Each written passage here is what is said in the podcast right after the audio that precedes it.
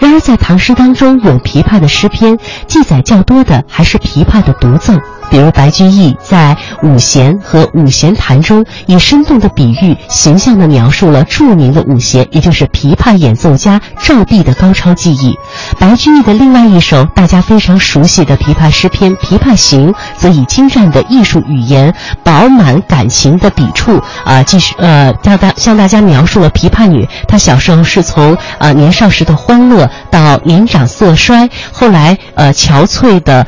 嗯，流转于江湖之间这种非常痛苦的遭遇，当然最令人叹为观止的，莫过于诗人对于琵琶女弹奏乐曲那种过程的精彩程度了。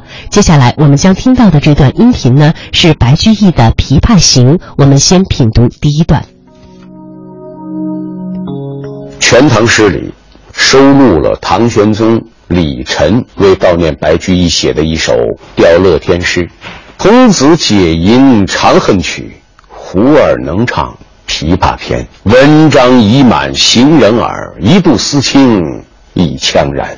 可见这《琵琶行》《长恨歌》在唐代啊已广为流传。白居易深于情，长于诗，琵琶女的容销哭去与他的宦海浮沉正好契合，因而交织在《琵琶行》中的有同情，有忧郁，有万端的感慨。以至于泪湿青衫。白居易在诗前的小序当中介绍了《琵琶行》这首长诗，所叙述的故事发生的这个时间、地点以及演奏琵琶的女子，还讲了自己写作此诗的缘由。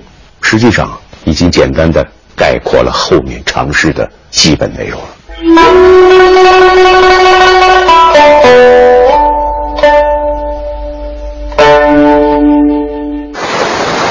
浔阳江头夜送客，枫叶荻花秋瑟瑟。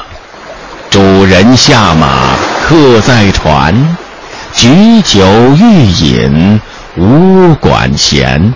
醉不成欢惨将别，别时茫茫江浸月。忽闻水上琵琶声。主人忘归客不发，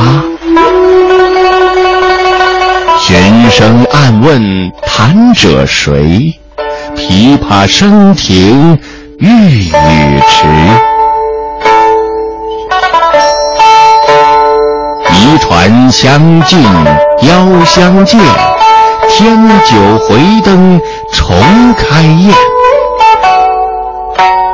千呼万唤始出来，犹抱琵琶遮面。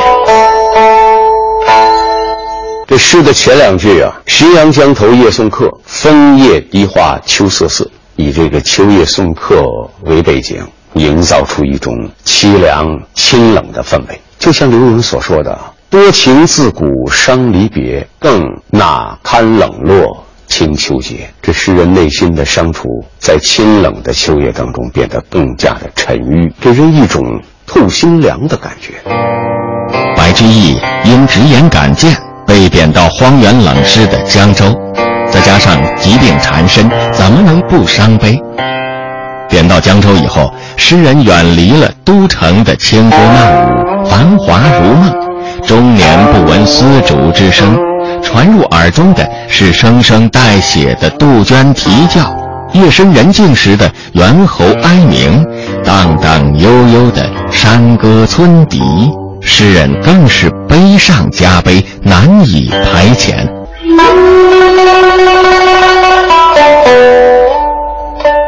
转轴拨弦三两声，未成曲调先有情。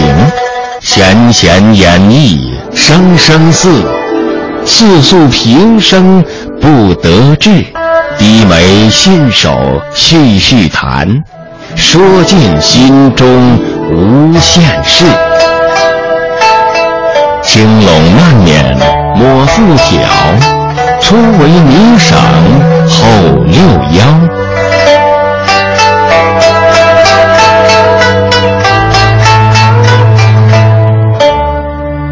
前草嘈嘈如急雨，小弦切切如私语。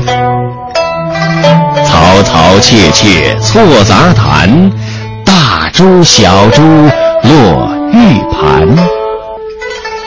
间关莺语花底滑，幽咽泉流冰下难。冰泉冷涩弦凝绝，凝绝不通声暂歇。别有忧愁暗恨生，此时无声胜有声。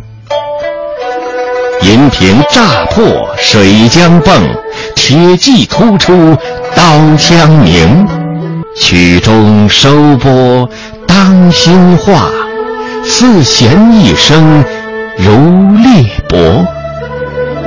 东周西舫悄无言，唯见江心秋月白。